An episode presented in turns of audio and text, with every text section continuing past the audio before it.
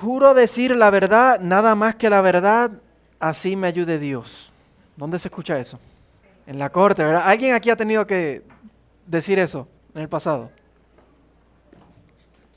Ok, dichoso nosotros, ¿verdad? Que no hemos tenido que estar en esa silla y, y, decir, juro decir la verdad, nada más que la verdad, así me ayude Dios. Poniendo la mano sobre la Biblia, ¿verdad? Bueno, que eso también depende de, de, las prácticas jurídicas del país de cada uno, pero usualmente eh, acá en el occidental, en el occidente, es así. Pues algo así como una corte es el sentido de este pasaje. Yo quiero que hoy nos imaginemos una corte. Imagínese usted una corte. Este pasaje que tenemos hoy nos habla de, un juicio, de una corte. A pesar de que solo estamos en el capítulo 5 del Evangelio, estamos empezando, literalmente empezando, los líderes religiosos ya están acusando a Jesús de ser un falsante.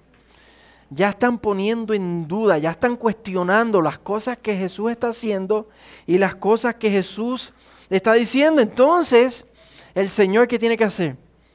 Si a ti te acusan, ¿qué tú haces?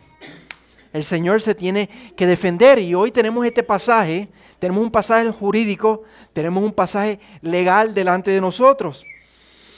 Y una vez que el Señor termina su defensa, lo interesante es que vamos a ver que Él se va a levantar de la mesa de la defensa y se va a poner en la, en la mesa de, de la acusación. Jesús va a pasar de ser el acusado a pasar a ser el acusador contra estos líderes religiosos. Y, spoiler alert, ¿quién va a ganar el juicio? ¿Ah? ¿Quién lo va a ganar? Obviamente, ¿verdad? Eso es obvio, el Señor gana, el Señor va a ganar esta, en, esta, en esta sala de corte en esta mañana. Pues en este momento en el Evangelio ya hemos visto que se ha venido desarrollando esta tensión entre Jesús y los líderes religiosos por un tiempo. Jesús ya ha hecho varias obras. En el capítulo 2 vimos que Él convirtió el agua en vino. En el capítulo 4 vimos que curó al hijo del oficial del rey. Y por último, hace dos semanas vimos la curación de, del paralítico. Y esta última fue un poco más controversial porque, ¿quién recuerda? ¿Qué pasó? ¿Cuándo ocurre? Ocurre en el día de de reposo y habían ciertas leyes que los líderes religiosos habían impuesto que habían cosas que no se podían hacer. No se podía, no se podía levantar una camilla en ese día. Y literalmente están acusando al Señor de él violar esto. ¿Qué nos dice? Miren, miren el versículo 16, denle un poquito para atrás. Dice, a causa de esto, de esta curación, a causa de esto los judíos perseguían a Jesús porque hacía estas cosas en el día de reposo. Por estas cosas, por eso es que están acusando al Señor, porque hacía estas cosas en el día de reposo. Y por eso es que Jesús tiene que empezar esta defensa. Y la comenzamos a ver la semana pasada al hermano Juan en el versículo 17, donde nos dice, miren el versículo 17, dice que Jesús respondió, Jesús empieza a defenderse. Y, Juan nos compartió la semana pasada esa primera parte de la defensa. Vimos que Jesús dice que Él ha venido, lo que Juan nos enseñó la semana pasada, que, que Jesús ha venido a hacer las obras de Dios. También dijo que el Padre le ha dado todo juicio al Hijo. Y que así como el Padre, en el Padre está la vida, el Padre le ha dado al Hijo que en Él haya vida y que al final del mundo ocurrirá precisamente eso, al final de este siglo, cuando el Señor vuelva. Miren los versículos 28 y 29. Dice, no se queden asombrados de esto, porque viene la hora en que todos los que están en los sepulcros oirán su voz, la voz del Hijo, y saldrán los que hicieron lo bueno a resurrección de vida, y los que practicaron lo malo a resurrección de juicio. Entonces al final el Señor va a traer precisamente eso, vida y juicio. Ahora, eso que Jesús dijo en esos versos tranquilizó, con, conformó a los líderes religiosos. No, Todo lo contrario, fue literalmente como si Jesús le hubiera echado gasolina al fuego, porque ahora se ponen hasta más bravos todavía, porque Él está diciendo, Él se está igualando con el Padre. Él está diciendo, yo voy a jugar, en mí está la vida. Y, y yo soy el que al final del siglo voy a hacer todo juicio. Ahora ellos están más escandalizados en contra del Señor. Si antes tenían ganas en contra del Señor, ahora tienen más ganas. Y en ese momento, en este momento Jesús los lleva a la corte. Literalmente, el Señor abre una corte para él presentar su defensa, para él presentar evidencia de que todo lo que él está haciendo y todo lo que él está diciendo es confiable, es verdadero, que ellos deben confiar en el Señor. Y hoy nosotros tenemos aquí la, honorable invitación de entrar a esa sala de corte para nosotros también pesar la evidencia como, eh, ¿verdad? Usted sabe que en la corte está, eh, está el juez y está el, que está, el acusado, los, que se están defendiendo y atrás está la audiencia. Nosotros estamos ahí como audiencia para nosotros pesar todo esto que presenta el Señor. Entonces Jesús comienza con su defensa. Jesús comienza con su defensa. Él comienza por decirnos algo bien importante en su defensa. Miren el versículo 31.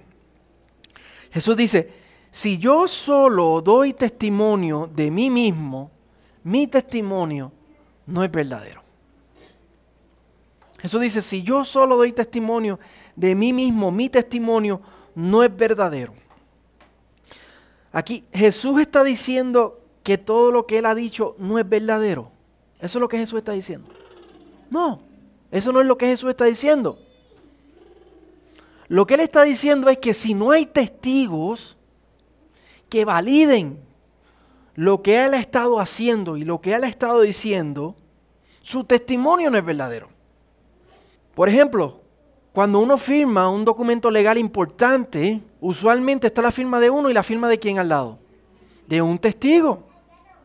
Siempre hay una necesidad de un testigo que, firme al lado para que si ese documento es cuestionado, alguien pueda decir, yo soy testigo de que esa persona en este día firmó ese documento, validó ese documento. Y algo así lo que Jesús está diciendo. Se necesita alguien que valide el testimonio de Jesús como verdadero. Eso también es como cuando alguien dice, mira, ocurre un crimen y dice, ah, pues yo, yo no estaba ahí. ¿Qué, es lo que usualmente piden?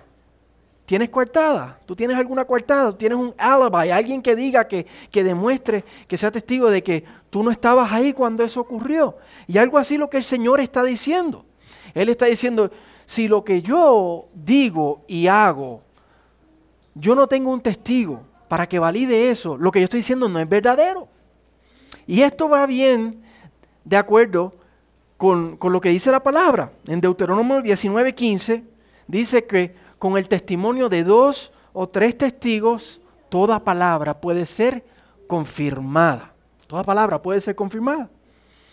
Así que Jesús está diciendo, no me crean a mí porque yo simplemente lo diga, créanme a mí por lo que dicen los testigos y por la calidad de esos testigos. Y eso lo vamos a ver un momento.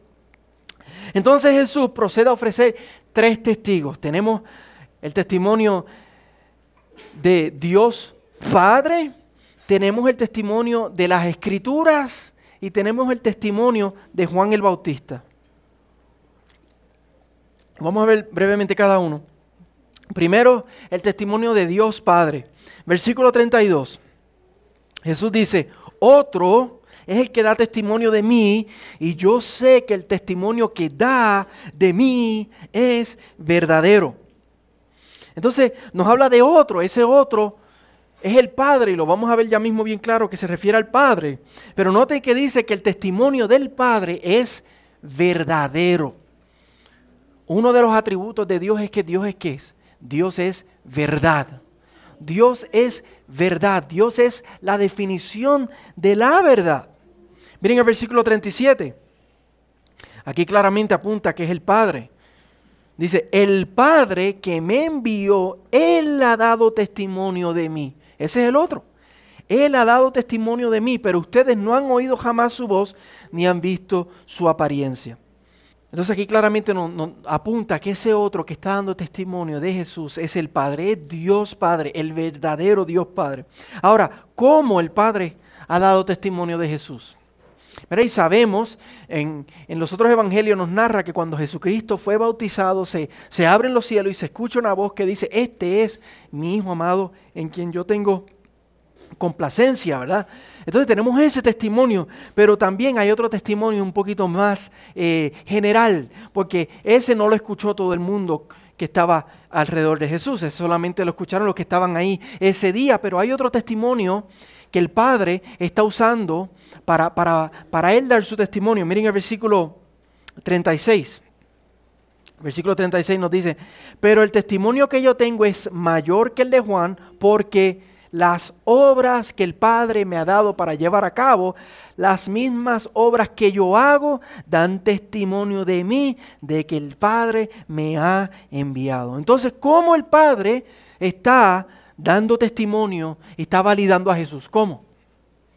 Por medio de las obras, por medio de las obras que Jesús está haciendo. ¿Cuáles obras? Pues las sanidades, los milagros que Jesús está haciendo. En el Evangelio de Juan, pues ya convirtió el agua en vino, ya curó al hijo del oficial del rey, ya curó al, paralítico, ya lo sanó. Esos son señales, esos son obras. Y ese es el propósito de los milagros en los Evangelios. Usualmente nosotros pensamos de los milagros simplemente como, wow, eso es algo grandioso que, que Dios ha hecho, pero tienen un propósito específico y es el servir de señal, de servir de señal, de validar, de, confirmar la validez, de confirmar la autenticidad de esa persona. Esa persona está diciendo que viene en el nombre de Dios y esas señales apuntan a que eso es que verdadero. Y lo mismo ocurre con los apóstoles. Vemos en el libro de los hechos que ellos hacen un montón de señales para confirmar precisamente que, que ellos son apóstoles enviados por el Señor para hacer la obra del Señor. Y ya hemos visto un poquito acerca de esto. Nicodemo en el capítulo 3, en el versículo 2, él dijo eso. Mira cómo él lo dijo. Nicodemo le dice a Jesús, rabí, sabemos que has venido de Dios como maestro porque nadie Mira cómo lo pone categóricamente. Nadie puede hacer las señales que tú haces si Dios no está con él.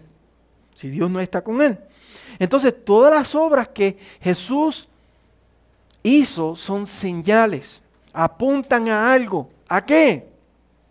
A que Jesús es verdaderamente quien Él dice ser. Que Él es el Mesías, que Él es el Hijo de Dios, que Él es el Salvador del mundo, que Él es Dios encarnado, Dios hecho hombre. Como dice Isaías, Emanuel, Dios con nosotros. Las señales confirman eso. Y el Padre está dando testimonio a través de cada una de esas obras. Es el Padre gritando del cielo auténticamente verazmente, ese es mío, ese es el Mesías, ese es el Salvador del mundo. Ahora, ¿cuál es la señal de las señales que va a ocurrir más adelante que valida de una vez y por todas Jesús? La resurrección. La resurrección del Señor va a ser la última gota que va a colmar la copa de la vida de Jesús de señales que validan, que demuestran, que realmente dicen sin, sin lugar a dudas que Jesús es quien Él dice ser. El segundo testigo que tenemos es la palabra de Dios. Los judíos creían, igual que nosotros hoy, que la, la palabra de Dios era inspirada por Dios. La segunda Timoteo 3:16. Que la palabra lo que tenemos en la escritura es la palabra misma de Dios, el, el respirar mismo de Dios. Es verdadera, no contiene error. Y por eso es totalmente confiable. El Salmo 119 es una celebración de esta verdad. El, capítulo más largo de la Biblia es una celebración de esta verdad que los judíos creían y nosotros creemos también. Y por eso Jesús les habla de este testigo. Miren el versículo 39. Ustedes examinan las escrituras porque piensan tener en ellas la vida eterna. Y son ellas, las escrituras, son ellas las que dan testimonio de mí. Miren el versículo 46. Porque si creyeran a Moisés, y la tradición enseña que Moisés escribió los primeros cinco libros de la Biblia, y por eso él está, ellos se referían a Moisés como, como los primeros cinco libros de la Biblia, como la ley. Él dice, si ustedes creyeran a Moisés, me creerían a mí, porque de mí escribió él, Moisés. En sus primeros cinco libros escribió acerca de mí.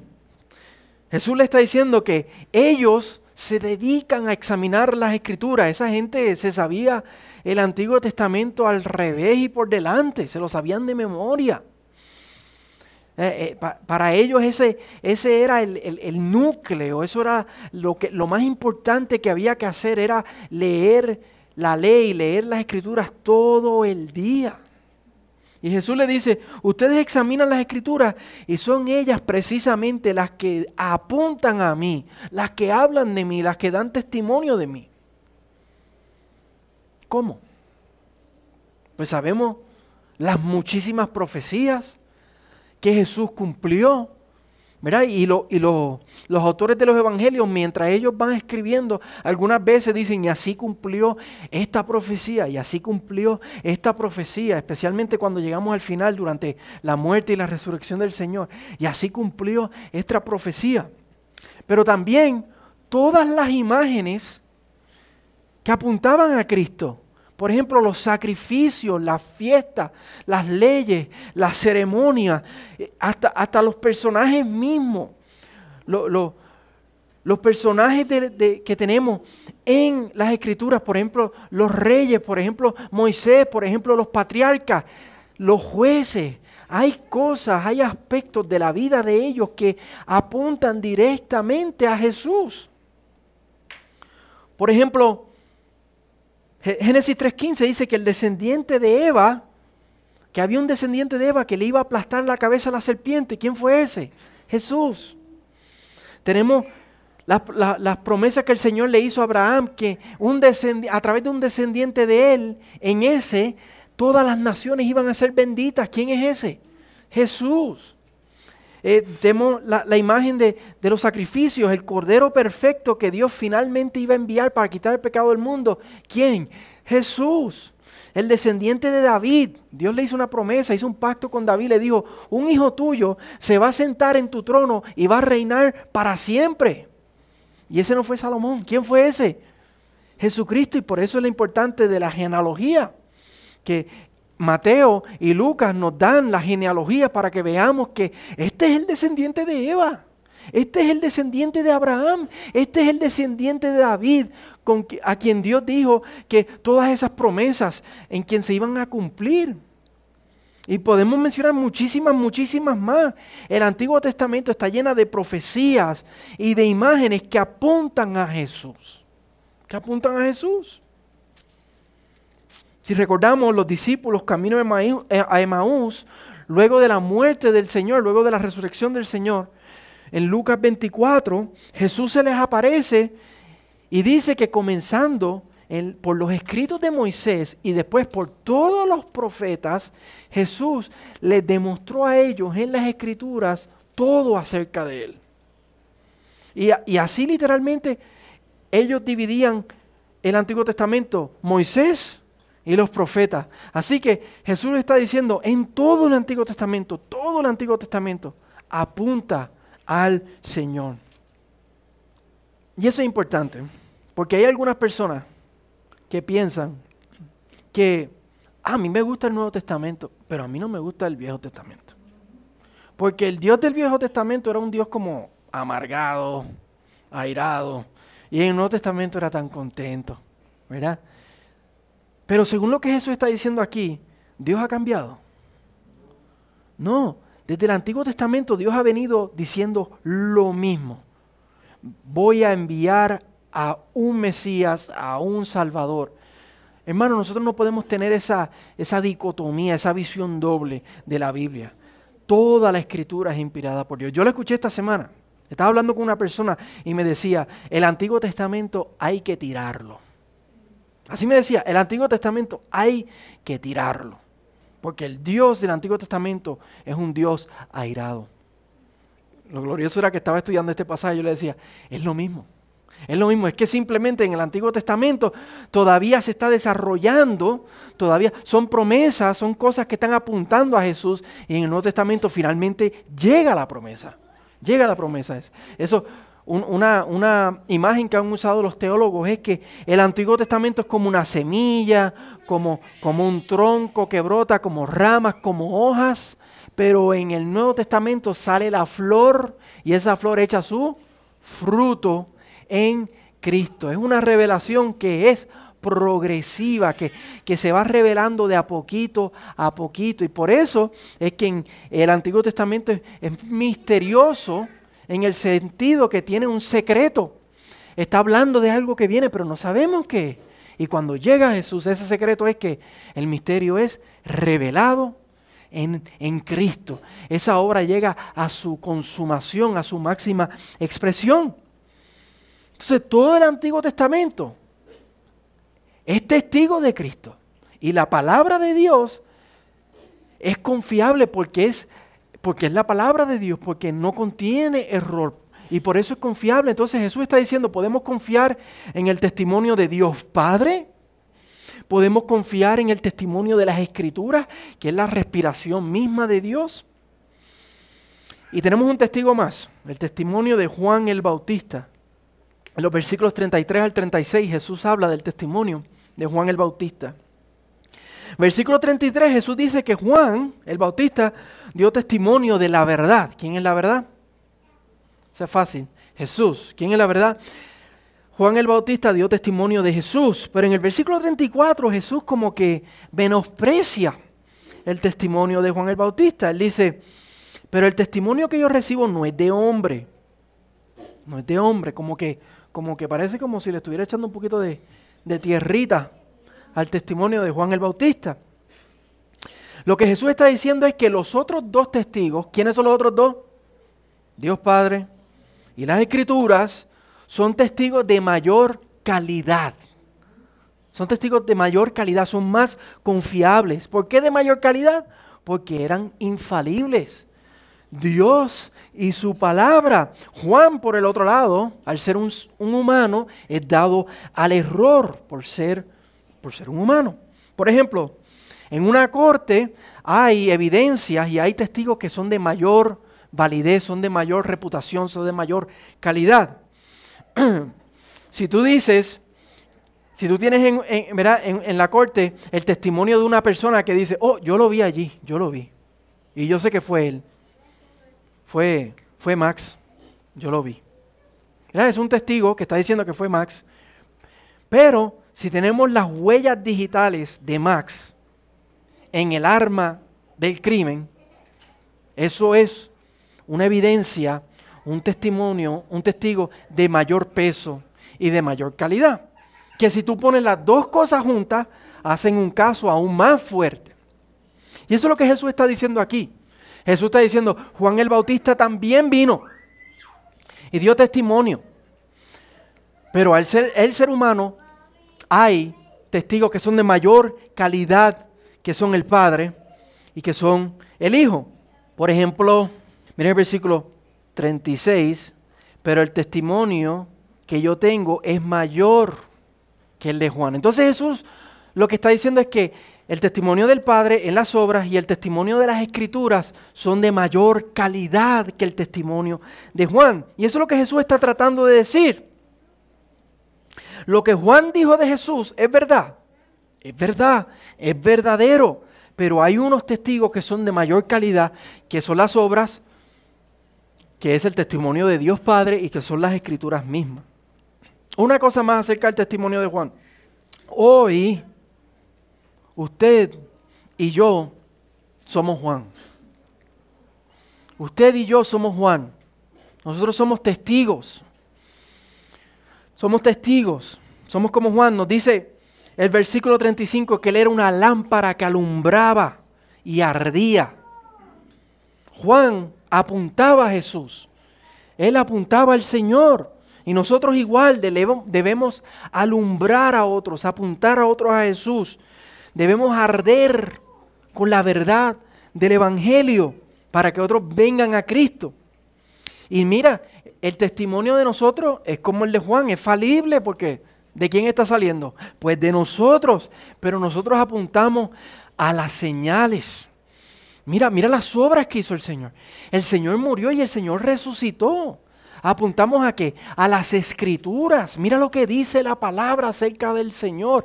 Apuntamos a esas señales, a esos testimonios que son mayores, que son más confiables. Y le decimos a otro, no me creas a mí por lo que yo te estoy diciendo. Mira lo que dice la palabra. Mira lo que hizo el Señor. Y le rogamos a otras personas, ven al Señor, ven al Señor. Finalmente, es la obra del Señor en el corazón de cada persona y es la responsabilidad de cada persona ante el Señor.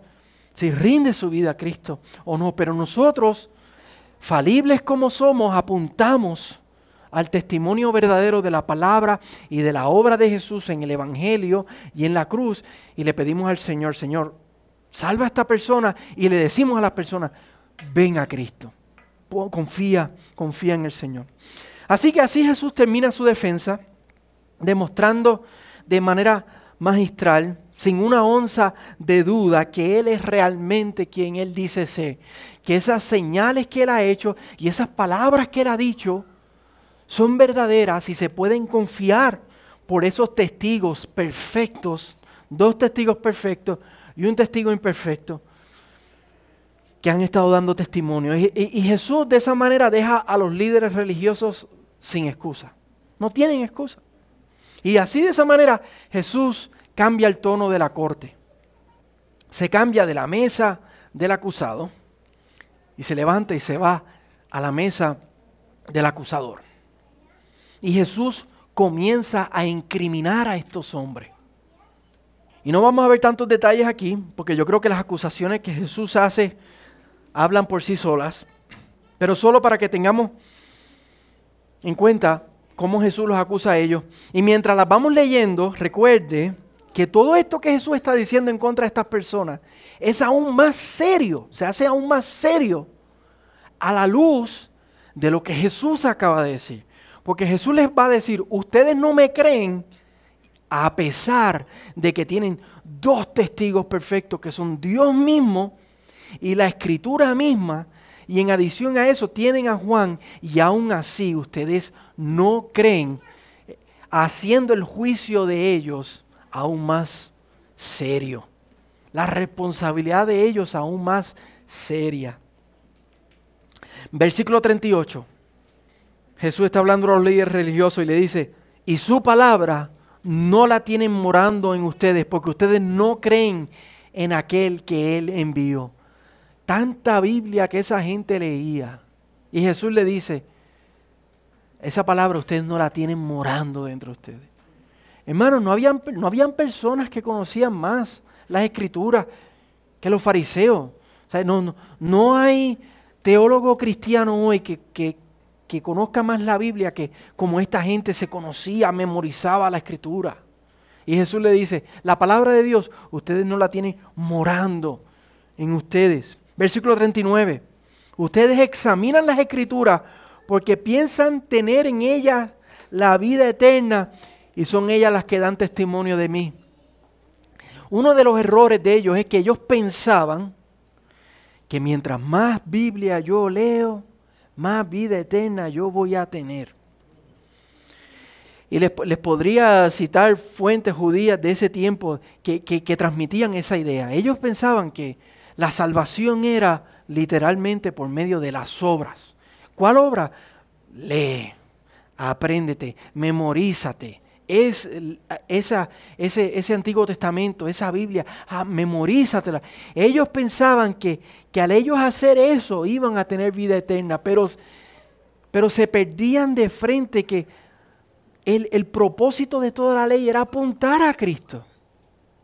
Literalmente demostrar, ustedes son unos pecadores y necesitan un salvador. Y ellos pensaban que la salvación venía por medio de lee, lee, lee, memoriza, memoriza, memoriza y te vas a ganar la vida eterna. No, porque no hay nada que podamos hacer para heredarla.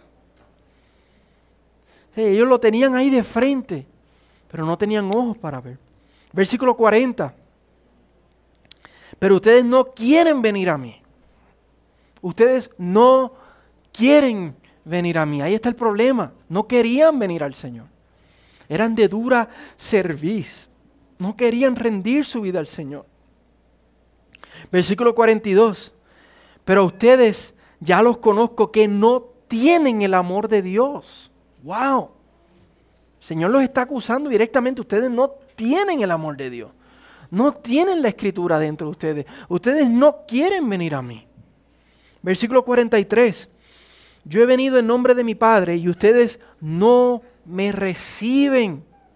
Ahora, si viene otro en su propio nombre, a ese recibirán.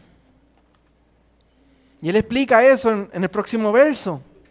¿Cómo pueden creer cuando reciben la gloria reciben gloria los unos de los otros y no buscan la gloria del Dios único. Jesús los acusa porque ellos buscaban la gloria el uno del otro. El que más brillaba, ese, ese. El que más sabía, ese, ese. Pero no buscaban la gloria de Dios. No miraban al Señor a buscar su gloria. Versículo 46. Porque si creyeran a Moisés, me creerían a mí porque de mí escribió él. Esto fue un insulto, pero no podemos ni, explicarlo. Jesús dice, ustedes no creen a Moisés. Ellos eran los fans número uno de Moisés. No, no, no habían fans más fanáticos que ellos de Moisés. Y Jesús le dice, ustedes no creen a Moisés. No lo creen. Lo leen y no tienen ojos para ver no creen a Moisés. Y versículo 47, pero si no creen sus escritos, ¿cómo creerán mis palabras? No creen, no creen los escritos. Estos, estos hombres llevaron a Jesús a la corte para acusarlo a él de farsante. ¿Y cuál es el veredicto? Los que salieron de farsante fueron ellos. Cristo sale vindicado como verdadero y por el otro lado ellos salen como, como culpables. Versículo 45, no piensen que yo los acusaré delante del Padre. El que los acusa es Moisés, en quien ustedes han puesto toda su esperanza. ¿Por qué Moisés los va a acusar? Porque de él Moisés escribió de Jesús y ellos leen a Moisés y no lo ven. Moisés los va a acusar. La palabra de Dios los va a acusar a ellos. Pero no solo a ellos, sino al mundo entero. Todos nosotros, hermanos, somos culpables. Todos nosotros somos culpables. Somos tan culpables como ellos, porque Romanos capítulo 1 nos dice que Dios se ha revelado a toda la creación en otro libro. ¿En cuál libro? En el libro de su naturaleza, de su creación. Dios se ha revelado a cada ser humano, no tan detalladamente como a los judíos, pero suficientemente, porque ahí mismo en Romanos 1 la palabra de Dios dice que nadie tiene excusa, nadie tiene excusa. Porque Dios se ha revelado en toda la creación demostrando que Él es el creador, que Él es poderoso y que Él es glorioso. Y eso demanda de nosotros que le rindamos nuestra vida. Pero ¿qué ha hecho cada ser humano después de Adán? No, no, no. Yo tengo mi vida, yo quiero hacer las cosas a mi manera. Si su hijo le hace eso a usted, ¿qué usted hace? Su hijo le dice, usted le dice a su hijo, ven acá. Y tú le dices, ay papi. Te dice, ay cállate. ¿Qué usted le haría a su hijo? Pues si eso es usted, imagínese Dios como creador, que nosotros, su creación, nos hemos rebelado en contra de Él. El mundo entero es culpable. No tenemos el amor de Dios en nuestros corazones. No queremos venir al Señor. No queremos recibir a Jesús. No buscamos la gloria de Dios. Y la Biblia dice que el pago de eso es qué? Muerte. Eso es tan serio. Él es tan gloriosamente infinito. Y nosotros somos tan chiquititos y tan minúsculos que nosotros revelarnos ante ese Dios majestuoso y decirle no, eso merece qué? Eso es serio. Hay un teólogo que dice eso es traición cósmica, a nivel cósmico. ¿Habrá solución? ¿Habrá solución? Hay solamente dos soluciones. Dos soluciones. Una, ya la vimos, la muerte misma la gloria de Dios, la santidad de Dios tiene que ser vindicada. Y la Biblia enseña que una de esas maneras es una eternidad en el infierno. Y la otra es el Evangelio de Jesús. Las buenas noticias, que de tal manera amó Dios al mundo, a pesar de que todo el mundo ha hecho eso en contra de él, que envió a su único hijo. Y él en la cruz del Calvario pagó la deuda de nuestro pecado. El infinito Dios, el eterno, se hizo hombre, se encarnó y fue a la cruz y allí por seis horas padeció bajo la ira de Dios, el infinito recibiendo nuestra condena, nuestra condena. Y ahora nosotros somos llamados a creer en Él, a decirle, Señor, gracias porque tú pagaste mi deuda, me rindo a ti, te voy a seguir. Y por eso, para eso mismo fue que Juan escribió este libro, lo hemos visto varias veces. Juan capítulo 20, versículo 31. Juan dice, estas cosas se han escrito para que ustedes crean. Todas estas señales son para que la gente crea en el Señor y que al creer tengan vida eterna. Así que si hoy hay alguna persona aquí que no ha rendido su vida al Señor, no se ha arrepentido de su pecado, de su traición cósmica, el Señor te, te llama, arrepiéntete.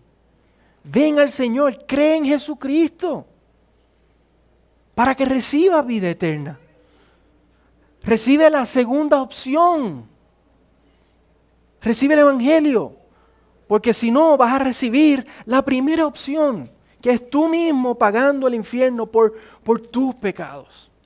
Pablo, en Hechos capítulo 17, dice, Dios, habiendo pasado por alto los tiempos de ignorancia, ahora declara a todos los hombres, está diciendo, hasta, hasta, hasta Cristo, antes Dios dejó a la gente pecar y pecar y pecar. Él los dejó pecar. Dios les va a pedir cuenta, pero durante su vida no había una demanda del Evangelio sobre sus vidas, pero ahora Dios declara a todos los hombres en todas las partes, arrepiéntanse. Ahora Dios ha extendido una invitación de salvación que arropa el mundo entero. Arrepiéntete, porque Él ha establecido un día en el cual juzgará al mundo en justicia versículo 28 y 29. Por medio de un hombre a quien él ha designado, Jesucristo, habiendo presentado pruebas a todos los hombres cuando los resucitó de entre los muertos, pruebas, señales, las obras. La resurrección de Cristo y las obras de Cristo muestran que, hey, el Evangelio es verdadero. Es tiempo ahora de arrepentirse, ahora.